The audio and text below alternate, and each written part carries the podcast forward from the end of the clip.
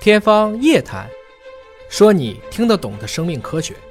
欢迎您关注今天的节目，我是向飞，为您请到的是华大基因的 CEO 尹烨老师。尹老师好，夏飞同学好，本节目在喜马拉雅独家播出。近期来关注一下减肥的话题，《细胞》杂志的子刊啊说，减肥其实也挺简单的，减重、减脂、降三高，只需要控制进餐的时间。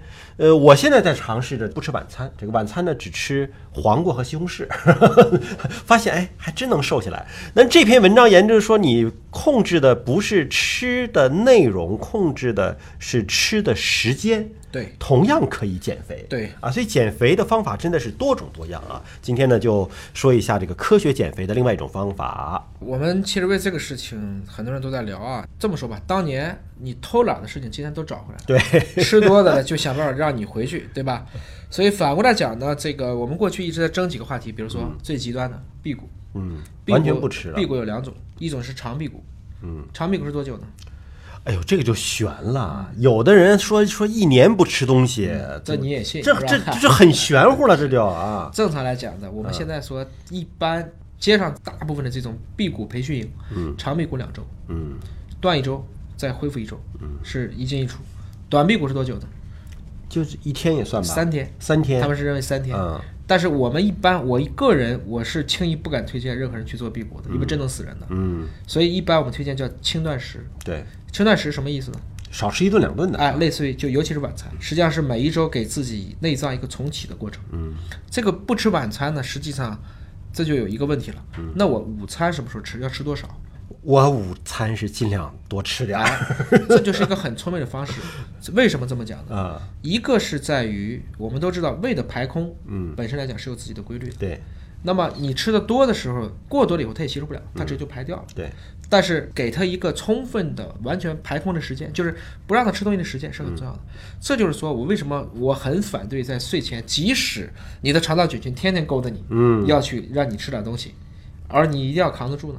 睡前别吃。哎，它啊，最大的问题是在于它会促使你睡觉不好。嗯，你仔细去想，我们很多人只要吃了东西就不做梦了，对，因为他进入不了这深种度睡长时的睡眠，因为你胃肠一直在在那里不停的消耗，所以反过来讲呢，那一顿是最难最难抵制的诱惑的。嗯但是就是综合了刚才这所有的理由，科学家说有没有一种方法既安全又能让我吃东西呢？就是我们今天讨论这个方法，限时饮食。哎，他取了个名字哈，限时饮食，同时呢又说是叫什么呢？间歇式进食的一种衍生模式。对间歇式进食什么意思呢？就是说周期性的，对在一定时间内保持零热量或者是极低的热量摄入，就对是说限制饮食。而这个限时饮食呢，只是控制每天有热量摄入的总的时间窗口。嗯，你比如说我们正常吧，正常早晨起来吃早餐，可能早上七点钟吃了。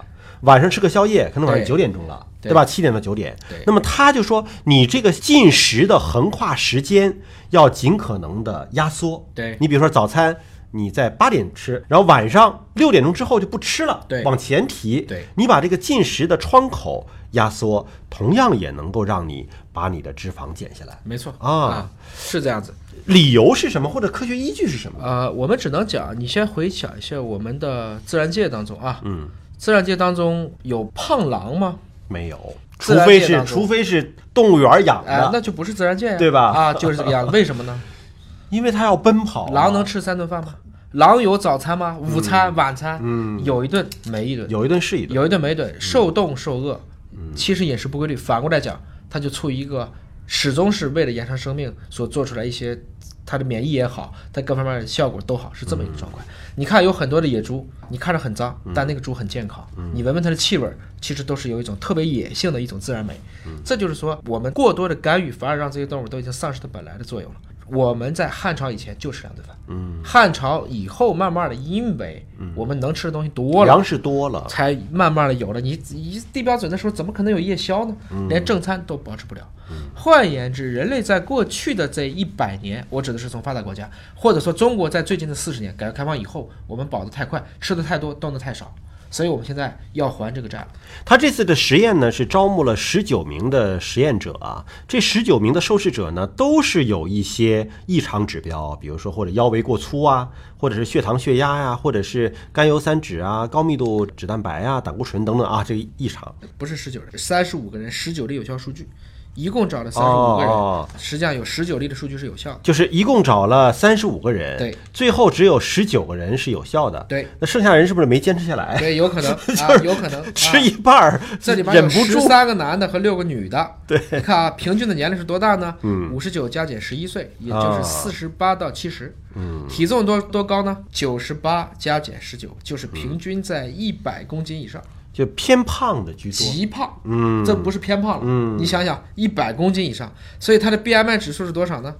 实际上是二十九到三十七。嗯，三十啊我们七了都已经。东亚的男子、女子基本都是要求在二十四以下的，对，所以他都到三十七了，这就很夸张了，那么这些受试者为什么有些人没坚持下来啊？因啊为要求有十二周呢，太麻烦。了。连续十二周，哎，确实要是不他太好是坚持他是要首先干预两周的基线数据，还要干预十二周以后的饮食和睡眠情况，对来教。他要求就是你饮食必须要控制在十小时之内，哎，比如你早上几点吃的，对，往后算十个小时，没错之后不许吃不能了。再吃了。啊，是这么有一个连续十二周，对，那么结果呢？发现啊，十二周之后，嗯，他们的总的卡路里摄入量平均减少了百分之九 OK 就自然的就是总摄入就少了，嗯，平均体重降低了三点三公斤，嗯，六斤多肉啊，嗯啊，腹部脂肪减少了百分之三。很好，啊，整个的效果我们看到是是还是不错的。然后呢，平均血糖、空腹胰岛素、甘油三酯虽然没有显著性变化，但看见趋势了。嗯，而且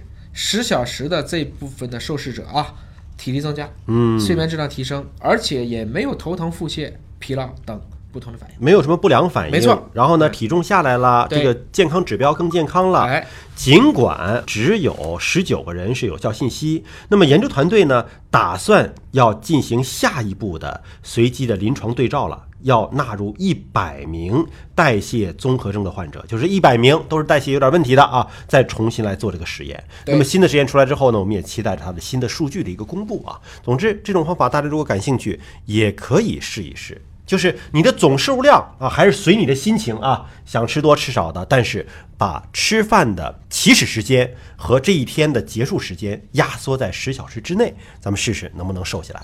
对，我们也知道这个理论了，嗯，但是我们最可怕的是什么呢？要时间要坚持啊，哎，所以健康管理的本质是人性的管理， 对啊这里归根结底是要主动健康，不能够偷懒儿不能够偷懒嗯啊，。要有毅力坚我持，们说知道做不到等于等于不知不道。知道，还不如不知道。嗯好了，感谢您关注今天的节目，下期节目时间我们再会。